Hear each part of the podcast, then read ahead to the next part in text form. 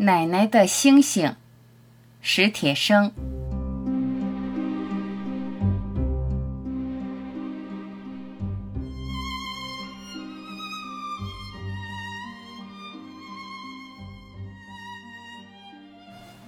世界给我的第一个记忆是，我躺在奶奶怀里拼命的哭，打着挺儿，也不知道是为了什么，哭得好伤心。奶奶搂着我，拍着我，嗷嗷的哼着。你听，奶奶忽然说：“你快听，听见了吗？”我愣愣的听，不哭了。我听见了一种美妙的声音，飘飘的，缓缓的，是歌哨，是秋风，是落叶划过屋檐，或者。只是奶奶在轻声的哼唱，直到现在我还是说不清。我是奶奶带大的，不知有多少人当着我的面儿对奶奶说过：“奶奶带起来的，长大了也忘不了奶奶。”那时候我懂些事了，趴在奶奶膝头，用小眼睛瞪着那些说话的人，心想。这话还用你们说吗？奶奶越紧的把我搂在怀里，笑笑。等不到那会儿哟，仿佛已经满足了的样子。我笑个没完。我知道他不是真那么想。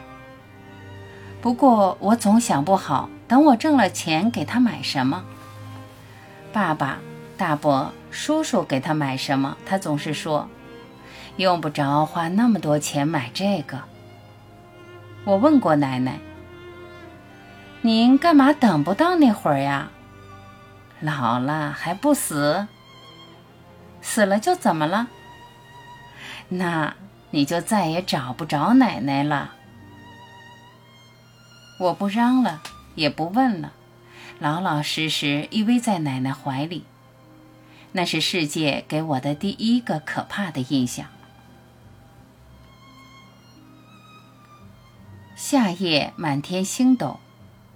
奶奶讲的故事与众不同。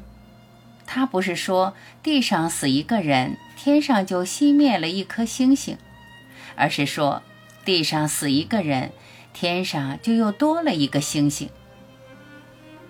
人死了就变成一个星星，给走夜道的人啊照个亮。那时候我还不懂得问。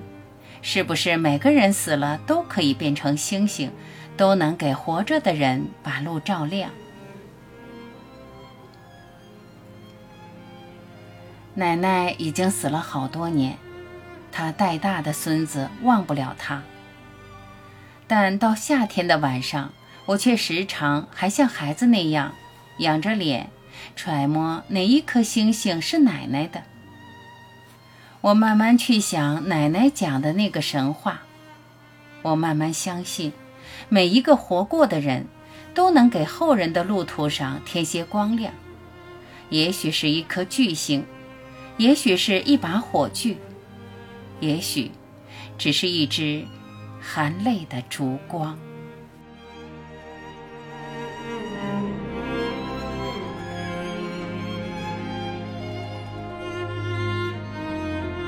感谢聆听。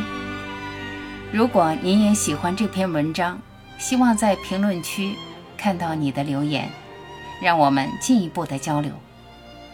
我是婉琪，再会。